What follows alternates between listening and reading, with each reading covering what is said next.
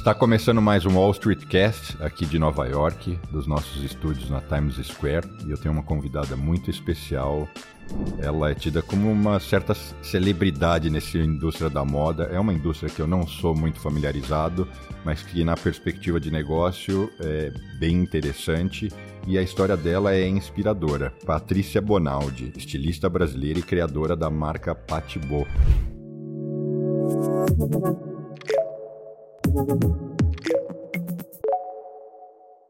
Muito bem-vinda. Obrigada, obrigada pelo convite. E obrigado por você ter conseguido um espaço na sua agenda aí nessa, nesses dias de New York Fashion Week. Loucura total. Que, inclusive, para a gente começar, foi a única marca brasileira é, desfilando. Oficial. Sim, no calendário oficial. Sim, é, pelo CFDA. Como? Por quê? Por que só você? Como você conseguiu isso? Bom, eu não, eu não tenho a resposta tão concreta para isso, mas acho que é uma jornada, né? Estados Unidos é um mercado muito maduro, a gente tem construído uma história muito consistente. Esse é o meu quinto desfile, mas quando eu comecei a desfilar, eu já tinha uma base de negócio aqui. Então eu acho que aqui as pessoas olham muito essa palavrinha, acho que ela, ela manda muito consistência, né?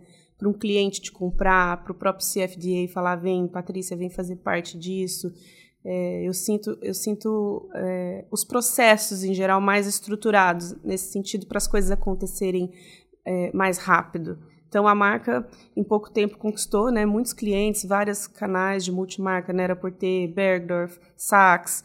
É, não é só uma marca que veio para fazer a UE, né? Assim, a gente tem o branding, tem uma, uma, um storytelling, a gente conta uma história, mas tem um negócio por trás. Então, eu acho que, que isso ajuda você ir conquistando espaços. Assim. O, o, as marcas que desfilam, você me corrige as expressões porque eu não estou familiarizado, elas são convidadas ou elas pagam? Eu sou convidada. No New York Fashion Week, para você ser calendário oficial, você não precisa pagar para você estar tá lá. Ou seja, Agora, eles fora... querem porque eles entendem que tem fit, tem aderência sim, com, sim. Com, com, o evento. Eu com... pago o meu próprio evento, né? Os custos do meu A evento. Produção, né? Mas não para estar na semana de moda. É, aí, e principalmente pelo calendário do CFDA, que, que é o Conselho Americano de, de Estilistas. Aí é um lugar de prestígio mesmo. Tipo, você, você é um de nós. É mais ou menos assim. Que é o o creme de la creme, né? É o top do mundo no, na indústria da moda. É uma indústria. É. Eu acho que o New York Fashion Week, ele, é, eu gosto desse viés que ele tem também de, de negócio também. Não é só a moda pela moda. Eu gosto de, de olhar para para as coisas juntando as duas coisas, sabe? Eu não Entendi. acredito no, na moda isolada do, do, do, negócio. Tá, mas aí tudo bem. Falamos do, do, do New York Fashion Week, mas vamos dar uma pausa e voltar. Vamos construir uma narrativa. Sim. É, eu sei que você estudava direito, abandonou no finalzinho Sim. e mergulhou, que você ia para as lojas de tecido, acho que com a sua mãe, Sim. né? Que você adorava Sim. e achava aquilo sensacional. E que você entende que você encontrou de fato sua vocação. Sim. Mas é, de uma forma assim mais objetiva. É, quando que você percebeu o seguinte, nossa, eu dou para o negócio, é, eu, eu, eu, eu, tenho habilidade para isso, eu sou criativa? Foi... Foi bem nesse período, exatamente no finalzinho da faculdade, estava tudo acontecendo, fazendo monografia, e eu sempre fui muito certa em CDF, eu queria fazer a melhor monografia, eu queria ser a melhor aluna, muito competitiva, e do outro lado a loja que eu tinha, que era uma loja de multimarcas, e nesse momento eu já estava fazendo sob medida, estava bombando, e aí foi bem esse lugar que, tipo, eu falei, meu, as pessoas querem as coisas que eu tô fazendo e eu não tô conseguindo nem estudar. E, e quando você fala que estava bombando, era o mercado, você estava em Uberlândia? Uberlândia. Era, era a mulherada ali da... A mulherada louca, não estava conseguindo atender formandas, madrinhas, toda aquela demanda que a gente gerou com a, com a marca, né? E, e aí foi quando eu vi, eu falei, olha, eu posso viver disso, acho que isso daqui tá dando muito certo. Só que ao mesmo tempo, que é exatamente a pergunta que você me fez, ao mesmo tempo eu estava fazendo essa monografia no último ano do direito, eu tinha que tomar uma decisão, porque eu tinha que mergulhar naquele momento e tomar posse daquilo, tipo, vou levar isso para o próximo nível ou não, não vou dar conta nem disso e nem do direito. Mas até então embora tivesse bombando dando certo, era uma, ali uma pequena iniciativa. Sim. É, numa, numa cidade, comparada às grandes metrópoles, Sim. numa cidade relativamente pequena e, e eu sei que o Berlândia cresceu muito. Sim. Eu, eu vou para lá desde criança e eu noto assim, como se transformou, sim, né? Sim. Mas ainda assim, onde eu quero chegar? Você não tinha ideia de virar o que você virou? Não, eu ali... tinha ideia ali de que eu poderia viver daquele trabalho. Só isso. E aí foi quando eu decidi largar o direito. Tá, mas sem grande, naquele momento ainda sem. Naquele momento eu sou monstros. Não, eu sou uma pessoa muito step by step, assim, eu vejo a coisa um pouco, eu não fico pensando lá no, no último passo. Eu, eu, eu, vi que ele tinha um grande potencial de, de ser a minha profissão, de poder ganhar dinheiro com aquilo. Eu sabia que eu conseguiria dar passos com aquilo, mas o quantos passos naquele específico momento não. Mas depois, rapidamente, eu fui entendendo os espaços que, que, que a cada passo que a gente dava ia abrindo, sabe? E aí, o próximo passo foi, além de fazer vendas diretas, foi vender para outras lojas? Foi o sim, passo seguinte? Sim, esse foi o passo seguinte. A gente foi para o Minas Trend Preview, que é uma feira de negócios em Minas, que fomenta também pequenos negócios. Foi muito legal. A gente foi, inclusive, pelo sindicato da cidade. Tipo, foi, foi bem orgânico, assim, num, num lugar pequeno. E ali, a gente, aí foi outra visão. Olha, muitos lojistas do Brasil inteiro comprando essa marca na segunda vez que a gente foi, já não era mais sindicato, já era o nosso stand, já começamos a exportar, e aí a coisa a gente começou a entender o, a proporção do que a gente estava fazendo. Bacana. E nessa época, como era a produção? E como a produção, eu digo, desde a parte criativa, você sentava, desenhava Sim. as peças. Sim. Exatamente eh, isso. Você contratava, ah, não sei, as costureiras? Como Sim. era essa dinâmica? Quando eu comecei na, na loja, né, na, na, a gente começou com uma loja de multimarcas, depois eu comecei a fazer sob medida. Ali eu já tinha um núcleozinho uma, de uma, um ateliê que começou sob medida ali. Então, dali que cresceu. Mas foi tipo uma costureira, uma modelista e uma bordadeira. Três pessoas. Esse era o primeiro núcleo de produção. E você fazia o desenho? Sim, eu fazia o desenho e estava ali com elas, né? Provando as roupas, ajustando. Eu, e eu vendia. Também atendia. E eu vendia. Eu, eu, fazia, eu fazia todo o processo. Eu atendia o cliente, eu comprava o tecido, eu ia, eu ia com, a, com as meninas, com a modelista, bordadeira, costureira, passava a roupa com elas, não, provava cliente, voltava para ela e entregava a roupa para o cliente. Muito bacana. E aí, quando você começou a atender vou chamar de atacado. Sim. Aí a estrutura já teve que crescer um pouco. Já teve que crescer. Por isso que eu te falo, foi orgânico, assim, as coisas elas foram acontecendo. Como a gente, era eu e Luiz ali, financiando o nosso próprio negócio com o negócio, tudo, toda etapa tinha que ser vencida, né? Então, passamos para o atacado, aí começamos a investir um pouco mais em pessoas, o próprio negócio vai devolvendo e a gente vai um pouco mais para frente. E, e ainda assim, você ainda não tinha lojas. Mas já existia a marca Patibô, já tinha essa denominação? Era Patrícia Bonaldi. Até então? Até então, Patrícia Bonaldi era uma marca essencialmente de festa, de produtos para uma ocasião específica, eventos, festas. Certo. Tinha uma loja, que é a loja de Uberlândia, que está lá até hoje, não no mesmo lugar, mas era essa loja, a, a primeira a primeira que a gente abriu, que onde tudo começou. E aí começamos a vender para o atacado e depois a gente abriu uma loja em São Paulo. Quando você vendia para o atacado, aí já não eram mais roupas de festa. Festa. Só, só festa? Continuou só festa. no mesmo... Sim. Tá, Sim. E aí, quando que foi o passo seguinte? Você fez a conversão não só da adaptação da marca, mas de criar Isso não sei se eu chamaria de uma linha mais casual. Uma linha mais casual, ah. exatamente. Vai me corrigindo se eu não, falar besteira. Não, tá, tá correto. Foi muito tempo depois, uns 10 anos depois, que a Patibu veio.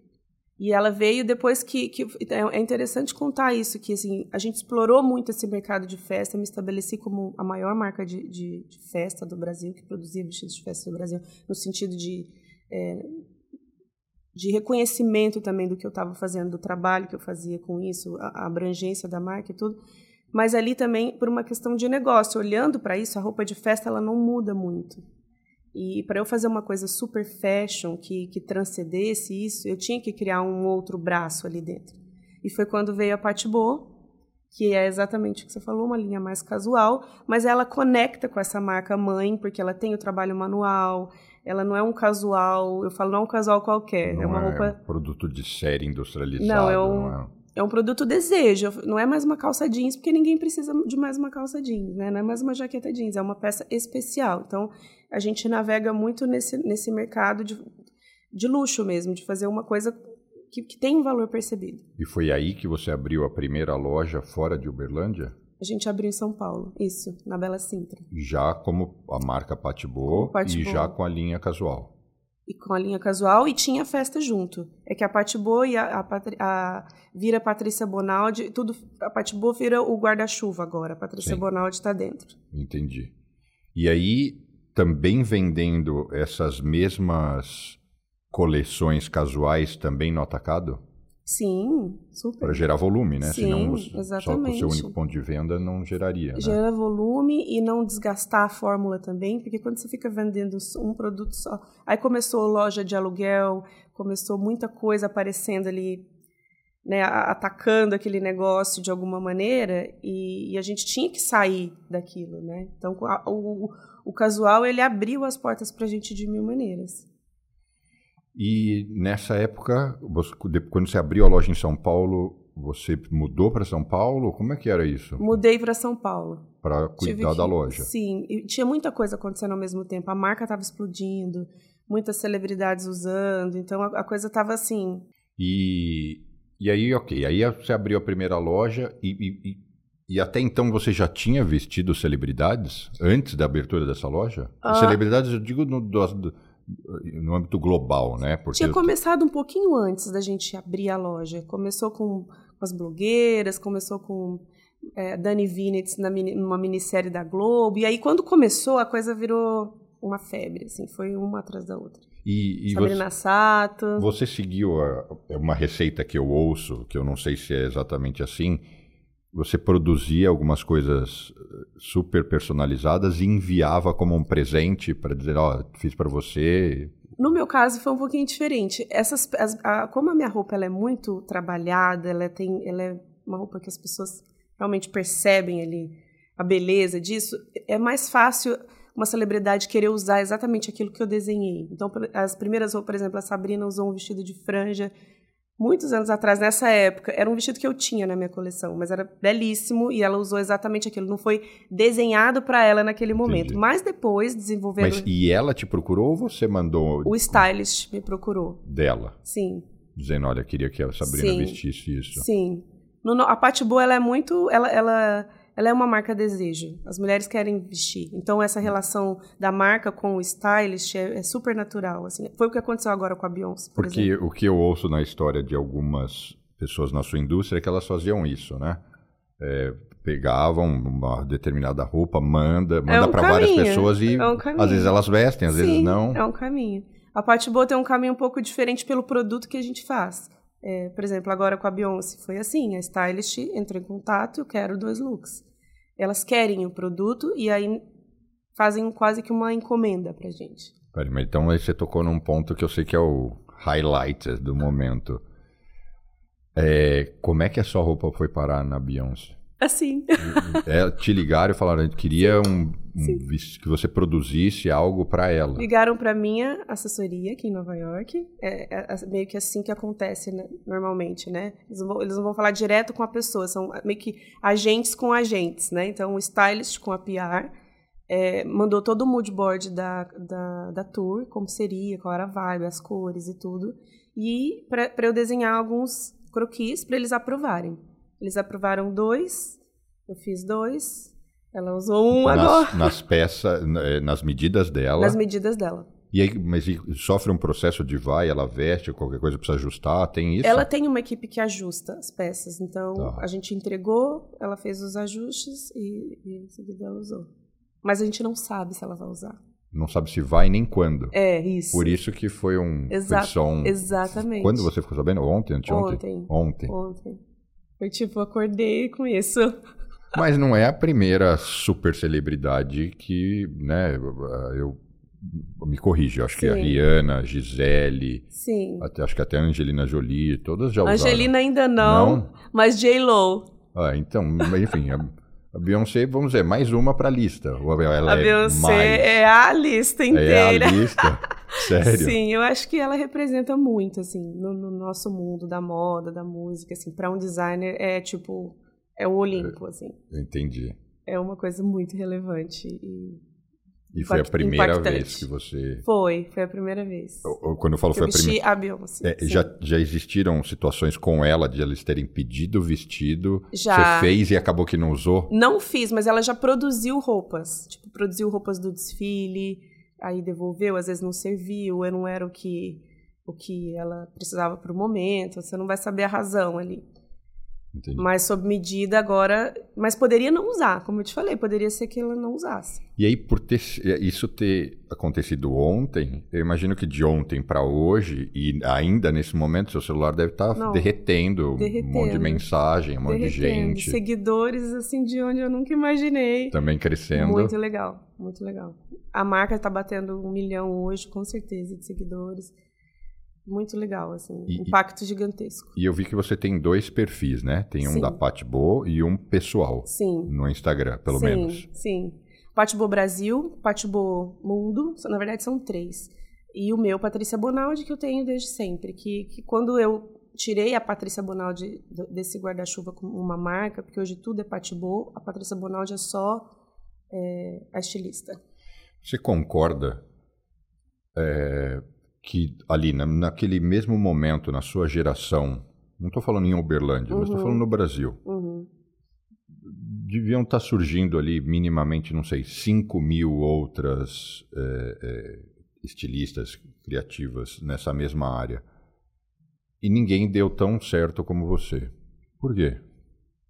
Eu sei que às vezes é. não é fácil encontrar a resposta. Meu mundo é o mundo da economia, dos investimentos, às vezes me fazem perguntas como essa. Eu, Sim, é essa pergunta eu te eu não sei, eu não sei responder porque os outros não deram certo, mas eu posso responder por que eu acho que eu dei certo. Porque eles não deram, são inúmeras claro, razões, às é. vezes eles desistiram ou não sei, não, não poderia falar.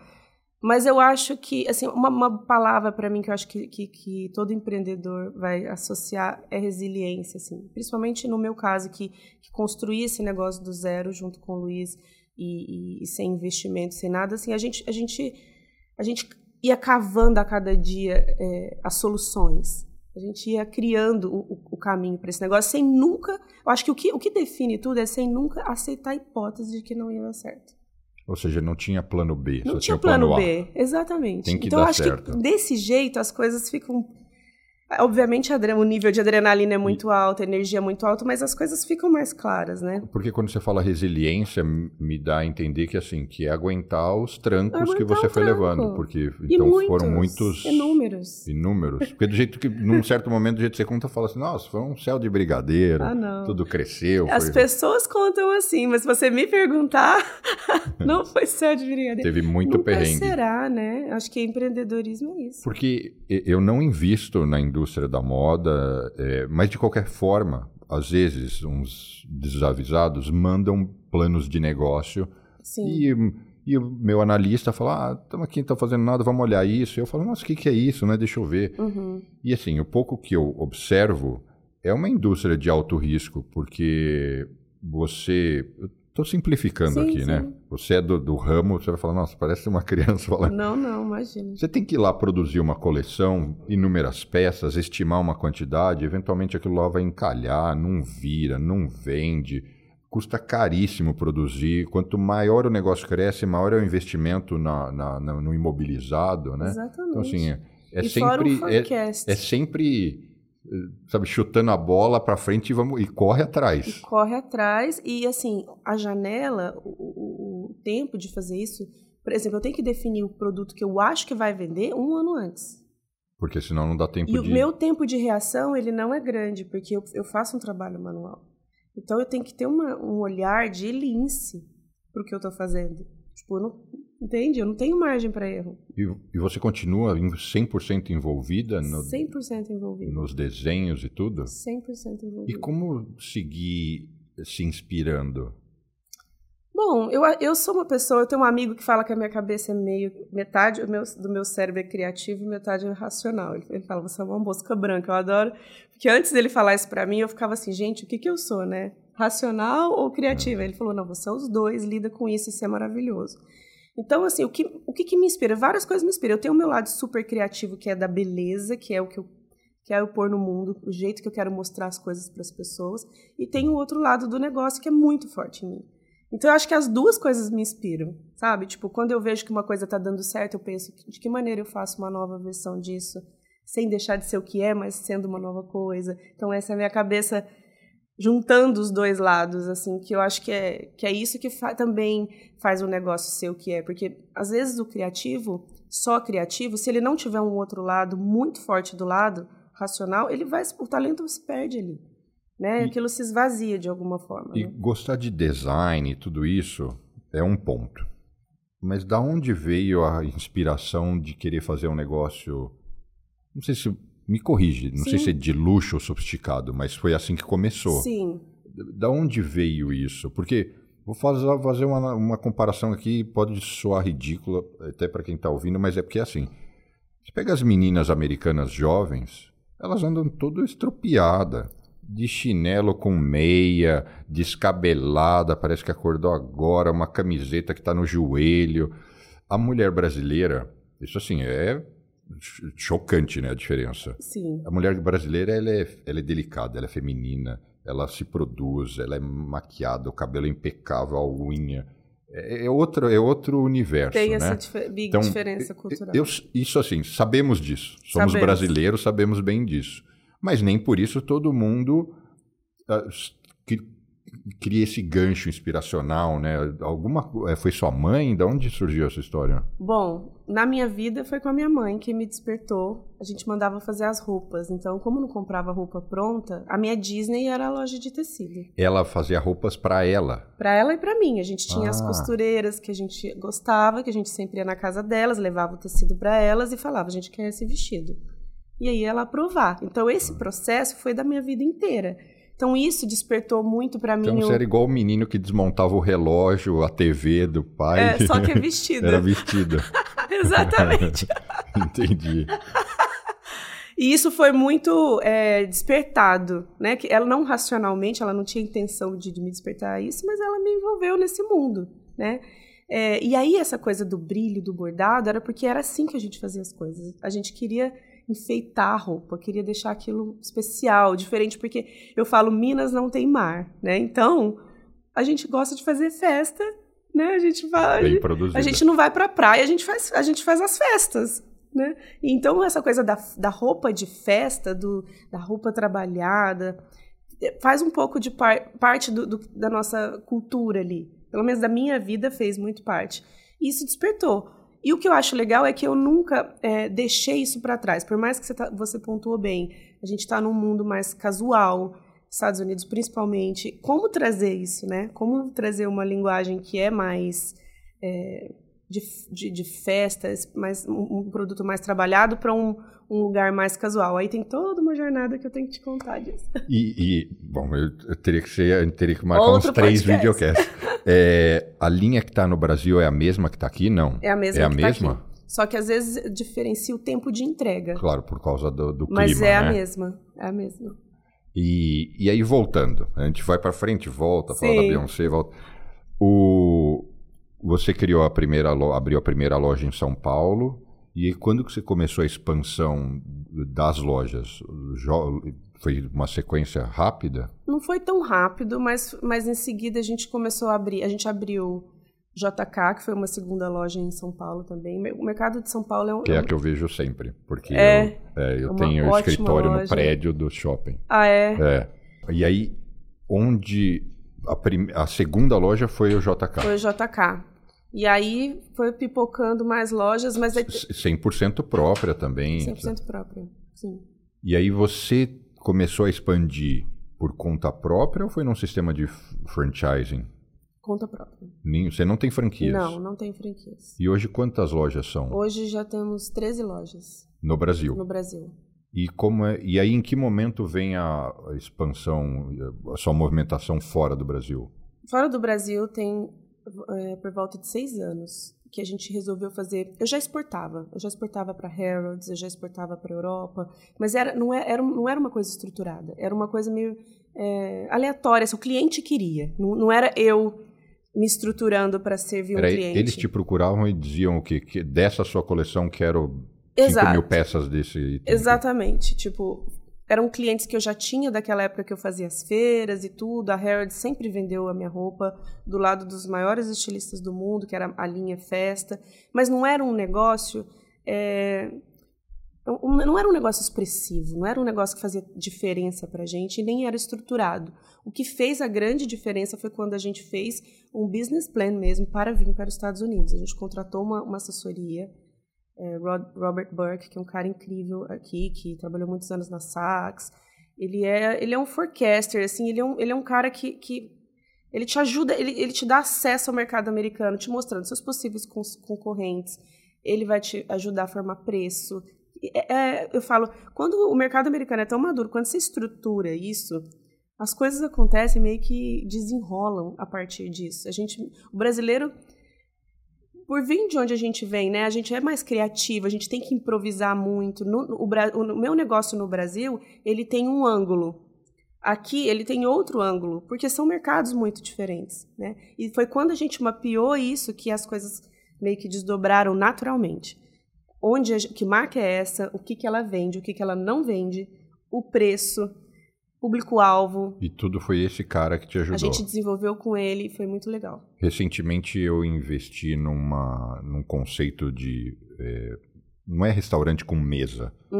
Estou é, tentando ver como é que eu falo isso em português, mas assim, um, como se fosse. É, é um, um health casual fast food. Uhum. É, comida saudável, casual, mas naquele esquema paga no balcão, e você pega a sua bandeja e vai comer. Sim. E a gente contratou um desses figurões e uhum. realmente fez toda a diferença. diferença. É, é, é porque dá todo o caminho em curta, né? Em curta, dava uma visão clara. Por exemplo, ele falou: a gente não tem que vir com muita roupa de festa, o mundo está mais casual, como você bem pontuou. Então, tipo, ele olhou para a parte boa: olha, vamos inverter isso aqui. E como é que você achou esse cara? Esse cara foi através de um, um outro cara, que é esse meu amigo, Fernando, que hoje ele tem uma marca incrível, Cariúma, tá no mundo inteiro. Ele já trabalhou em grandes empresas no Brasil e Cari... uma amiga me apresentou ele. Cariúma. Cariúma. Ele é um fo... ele é um cara para você entrevistar. Mora certeza. aqui? Ele mora em Singapura. A empresa dele é World Wild. Ele e tá... ele é brasileiro? Ele é brasileiro. De Uberlândia também? Não, Não, ele é do Rio. Ele é do Rio. Legal. E, e aí você começou por Nova York, abrindo o escritório aqui? Aqui. Para começar essa operação a gente, fora? A gente decidiu que Nova York seria a nossa base é, numa visão muito estratégica de que daqui as coisas partem para o mundo. Então, poderia, poderia, ter falado, ah, Milão, Paris, tudo a gente acha Nova York é uma cidade mais comercial. Eu acho que tem esse ângulo assim que a gente de negócio, né? Então a gente É, todo mundo passa por aqui. Exatamente. É, Estados Unidos para empreender é uma via expressa, né, Exatamente. de facilidade, de simplicidade, só é caro, né? É caro caro, eu digo, especialmente vir direto para Nova York. É caro. Em Manhattan, é. é. esse meu amigo, ele fala, é, Nova York te expulsa. Ele falava, Paty, vai ter que virar, porque senão te expulsa. E como todo empreendedor, a gente, a gente paga o preço para ver, né? Mas não pagando o preço é, de forma é, desorganizada. A gente sabia o que a gente estava fazendo, mas tudo sempre é um grande risco. Né? E toda a produção continua no Brasil? No Brasil. Em Uberlândia? Uberlândia e São Paulo. A maior parte em Uberlândia. Ou seja, e tudo que é vendido aqui vem de lá? Vem de lá. Você importa, você traz? Eu importo. É, o, que é, o que é vendido aqui, aqui eu é. trago do Brasil. Isso. Até porque imagino que seja muito mais barato, sem dúvida nenhuma, né? É, sim. Até pelo favorecimento da moeda, né? Do sim, câmbio. Sim, exatamente. E, e aí, antes da gente começar a gravar, você estava dizendo que você vende, já tem inúmeros clientes enormes aqui, né? Você mencionou alguns, Sim. a Saks, isso e aquilo. É, você chega a ter um corner lá dentro? Sim, eu tenho é. um espaço. Eu algum... sei que é aqui do lado, mas eu é, nunca. Eu já fui, ver. lógico, mil vezes, mas eu nunca fui na área feminina. Então. Vamos, vamos a minha, agora. A minha pergunta, eu falo, mas esse cara tá perdido, não mora aqui. Mas aqui. Nunca fui na área. Depois vai lá ver a parte boa. Vou lá. Sim, eles, eles colocam um, um espaço para a marca. Tem outra, tem várias maneiras de fazer isso, mas a marca consegue organicamente o seu espaço, porque como eles têm um volume com a marca, eles precisam te mostrar. Então, vitrine, é bem legal. Entendi. E aí você foi montando uma equipe aqui. Sim. Hoje o escritório aqui já é grande? É, é tem 20, 23 pessoas, mais é ou menos. Grande? É. São quase todos americanos, que também foi uma coisa interessante, assim, um ângulo interessante de, de contratar muitos americanos, porque ajuda a marca em algum. Não, não que a gente. Para interação, né? Local. Pra, né? Exatamente, nesse lugar, sabe? De, de, de, poder vender. É mais fácil o americano ali te defendendo do que você, às vezes, falando, até com uma dificuldade da língua e tudo. É, é, um, é um entreposto, assim, interessante. Entendeu? E, e, e, você tem um gerente ali, um coordenador? Tenho, um, eu tenho. Um cabeça? Tenho, tenho. Brasileiro ou também americano? Americana. Também americano? Americana. Ela está com a gente desde o dia 1. Desde o dia 1 da operação aqui? Ela a operação com a gente e tá lá. É uma mulher? Uma mulher, é. Que bacana. Super legal. Jovem, com mais Jovem, idade. tem 38 anos. Nossa, muito... Trabalhou em outras grandes empresas americanas e, e, topou o desafio. Isso também foi bem interessante, assim, é uma coisa interessante contar. Quando a gente contratou ela, ela, ela comprou o projeto, assim, de cara, sabe? Tipo, eu vou, eu vou entrar. E ela é uma mulher que tinha um background de Tory Burch, de outras empresas é, americanas. Bem consolidadas, né? Exatamente. Né? Eu, eu, eu, entendo que em algum grau você quer dizer o seguinte, ela podia não ter embarcado nessa. Exatamente, né? exatamente. Porque para ela seria um risco, né? Foi um risco. Sim, foi um risco. Eu acho que assim o meu grande interesse agora é entender o seguinte: quais os próximos passos? Você falou uhum. que você não procura, não é o tipo de pessoa que quer enxergar lá daqui 20 anos tal. É, mas ainda assim, você claramente se planeja. Sim. Então, e me parece que o seu foco agora, lógico, é seguir com o trabalho no Brasil, do uhum. jeito que ele é feito, mas que mas você está ganhando cada vez mais visibilidade internacional, né? Sim. E, e, e, a sua aparição nesses últimos anos no New York Fashion Week, como foi é, é, nessa edição, que inclusive acaba hoje, né? Sim é, vai naturalmente gerar mais demanda, né? Porque eu imagino que é isso, né? Sim. É igual corrida, sabe? Sim. Ganha corrida no domingo, vem de moto na. É eu bem... falo isso porque eu corri de moto. Uhum. Ganha corrida no domingo, já vem de moto na segunda. É bem isso. Bom, é, no Brasil a gente tem um plano de crescimento bem estruturado com a Fundação Dom Cabral. Eu sempre, a gente olha os, os business muito separados, assim. Eu não tenho aquela ilusão, ah, agora é só Estados Unidos, assim. A gente entende a importância, a potência que é o Brasil como negócio é, eu já, a gente tem um número de lojas que a gente quer ter lá, já estruturado com a Dom Cabral, que está com a gente há muito tempo. E para os Estados Unidos o caminho é meio, é, é meio parecido, assim, é, é, retail, a gente acredita no, no, no, no final, o nosso e-commerce está só bombando, a loja do Sorro crescendo. Vamos abrir uma segunda loja agora nos Estados Unidos no final do ano. Em qual cidade? Pode falar ou ainda é segredo? Ó, o segredo, ainda é segredo. Mas vai ser em uma grande cidade, certamente, sim, né? Sim, então é... já está vindo a segunda loja e, e é isso, é, é, é ter uma, uma, operação estruturada aqui voltada para o consumidor final. No Brasil, uh, você prevê mais lojas? Sim. Ainda próprias ou próprias. No, no esquema de franchising? Próprias. E no Brasil o e-commerce vai bem também? Vai bem. Até festa a gente vende no e-commerce, mas o nosso forte é, é, é o casual. casual. É. E nos Estados Unidos a ideia é usar as lojas mais como lojas conceito e flagships do que exatamente depender de volume das lojas, né? O... É, é o Omni, né? Eu acho que isso hoje é inquestionável. Branding, acho que a loja física ela representa muita coisa. Ela, ela precisa ser faturamento, sem dúvida. Não existe para mim na nossa cabeça não existe loja só para só para ficar bonito para a marca não, não tem que gerar receita. E é um 360 ela te leva cliente para o e-commerce o e-commerce leva para a loja tem a experiência da marca. Eu acho que eu, a gente enxerga meio junto assim. Principalmente por esse tipo de produto eu preciso do cliente vendo isso. Nem nem sempre você vai comprar isso da mesma maneira como você compraria ao vivo entendeu? É uma dúvida. roupa com muito detalhe. Sem dúvida. Pela a internet tem essa limitação, né, para alguns tipos de sim, produto, né? Sim, a gente acabou de fazer um live stream agora, do o desfile foi live stream pela Vtex. Até a Vogue Business América acabou de dar, foi bem legal. E justamente mostrando isso, tipo, o detalhe da roupa, porque o vídeo mostra muito mais a nossa roupa.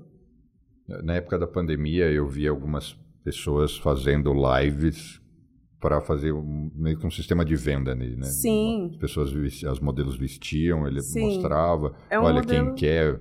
Funciona. É, me parece que estava funcionando Sim. mesmo. Sim. E quando é, você vem para Nova York com muita frequência? Agora tô vindo quase todo mês, ou pelo menos a cada dois meses. Por causa do escritório ou por causa de. É que a marca vai ganhando uma proporção e você vai demandando mais. Então, no Brasil, eu usei muito a minha imagem para construir marca, gerar valor, e agora isso está começando a demandar aqui nos Estados Unidos. E eu preciso estar tá aqui, né, com a equipe, é, tipo, direcionando muitas oportunidades de um dia para a noite. A gente tem que ver uma celebridade, a gente tem que falar de uma estratégia de marketing, então eu estou mais perto da equipe agora. Quais são as próximas celebridades que você está prospectando? Isso é segredo? Gente, essa pergunta eu não, eu não tô sabendo responder depois da Beyoncé. Porque eu imagino que isso puxe outras, né? Sim. Outras celebridades, celebridades te procurem também para dizer ah, que gostaríamos também. Sim, ah, com certeza. Sempre, eu acho que é, acho que toda vez que uma celebridade desse porte usa é, é um antes e depois para a marca. Isso é muito legal. Bacana, muito bacana. É, eu você tem a visão de que, de que a sua história inspira é, empreendedores e outras pessoas no eu Brasil? Tenho, Especialmente por você ter começado. É, as, do zero. É, do zero e sem grandes. Você falou, até hoje você me falou aqui antes da gente começar a gravar que você não tem investidor. Não tenho. É não porque não, já não me procuraram, mas a gente escolheu não vender a marca. Porque é muito comum é, marcas e empresas menores é, já terem recebido, né? Uhum. Terem, não, não, sei dizer se sido obrigadas, mas no sentido de terem escolhido, escolhido ou, ou cedido a essa tentação ou pressão de para conseguir Sim. crescer, receber capital, né? É que eu não, eu não acho que é errado, eu acho que é a história de cada um. Na parte boa, a gente, como eu te falei em off, a gente quer ter o controle da narrativa dessa marca. Tem, tem um aspecto é, emocional também do que a gente quer construir e como a gente quer construir. Óbvio que eu, eu, eu acho que em algum momento eu vou receber investimentos para expansão, principalmente nos Estados Unidos, mas o plano não é vender a marca, é não perder o controle total do, do que está sendo feito. Mas poderia, eu poderia ter um tipo de investimento que fosse no negócio, mas não tomando a marca, porque todos que me abordaram até agora são é, pessoas que querem ser donos da marca também. Querem se apropriar. Né? Isso é muito, é muito sensível para a gente, assim. Então é uma decisão que a gente tomou de não fazer isso. E vem mostrando que tem funcionado plenamente, né? Tem funcionado, sim. É, e, e, no fundo, esse é um modelo de negócio tradicional de décadas atrás, né? As, os negócios cresciam por conta própria, organicamente. Uhum. É que nos dias de hoje, com, com a dinâmica acelerada, é, é difícil Sim. conseguir cumprir essa lição de casa. Então Sim. vocês são uma exceção. É, eu acho que para os Estados Unidos, com certeza a gente vai abrir parte disso. Não tem como. Aqui, principalmente pelo desejo que a gente tem de ter várias lojas aqui, a gente já sabe mais ou menos onde a gente acha que o nosso negócio vai florescer. Mas não chegando naquele lugar de tipo a, a, a marca e a narrativa é já não está mais no, no, nosso, no nosso controle, entendeu? No seu escritório aqui da Quinta Avenida, você não recebe pessoas físicas? Não. É só para fazer business e eventualmente grandes clientes. Pessoas né? físicas, né? sim, mas blogueiras, celebridades, influenciadores, jornalistas. Não, não recebo é, cliente, cliente final. Entendi. É. E uma pergunta técnica a parte logística, você não guarda aqui milhares de peças num metro quadrado caríssimo da Quinta Avenida. Não, a gente você... tem, é, que eles chamam aqui de warehouses, né? Sim. São parceiros que fazem isso pra gente. Então você estoca nesses lugares e eles Sim. próprios fazem as Sim, entregas a, a distribuição, exatamente. Entendi, muito legal. Desbravando. Bom, fico muito feliz com a sua participação. Obrigada, obrigada é, pelo convite. Feliz com a gente se conheceu hoje, mas é muito bacana sempre ouvir histórias de sucesso. Eu tenho a seguinte crença que quando a maré sobe para um, sobe para todos, né? Então, exatamente. É, e o brasileiro, e isso é uma diferença. Você que está agora já há alguns anos aqui, isso é uma, acho que uma diferença grande aqui no mercado americano. Quando as pessoas veem você dando certo, eles querem saber, nossa, como essa pessoa pensa e o que ela faz. Uhum. E o brasileiro tem quase uma visão de punição, né? De quase que o cara tá pecando, tem algo errado, ele tem que ser punido, porque Sim, ele tá dando tem certo. Tem alguma coisa que tá mal contada. É. Então. é bem isso mesmo. É né? bem. Esse, então eu, eu, eu carrego isso, eu fui eu, eu, sou, eu nasci em São Paulo, eu cresci em São Paulo, mas eu fui criado por, por avós europeus, então eu tenho uma, uma um pouco uma, uma visão um pouco diferente Mais disso e vim para cá é, desde criança, novo. Então, muito legal saber dessa história. Obrigada. É, eu acho que você não precisa nem deixar suas redes sociais, porque todo mundo te conhece, mas de qualquer forma a gente mencionou na conversa, né? Por favor. Uh, Pati Bo, Pati Patrícia Bonaldi. Bonaldi e... Pati Bo Brasil, Patrícia Bonaldi e Pati Bo. Que aí é, é, internacional. É internacional, é. Alguma. Você quer deixar algum recado, alguma consideração final? Não, fico feliz de estar aqui. Está sendo um momento muito especial, muita coisa incrível acontecendo ao mesmo tempo. Acho que as coisas vão se desdobrando de alguma forma, né? Você plantou a sementinha lá atrás e é, é muito legal ver tudo desdobrando. Tô, tô feliz. Obrigada pela oportunidade. Eu que agradeço. Obrigada. E eu agradeço também todo mundo que acompanhou até aqui. É, Para quem quiser também acompanhar as minhas postagens e os meus conteúdos na rede social, arroba Bruno Corano, especialmente no Instagram. E os episódios do Wall Street Cast vão ao ar no meu canal do YouTube também, arroba Bruno Corano. Se você ainda não segue o canal, não deixe de seguir, assinar, acionar o sininho e a gente se vê na semana que vem. Obrigado. Thank you.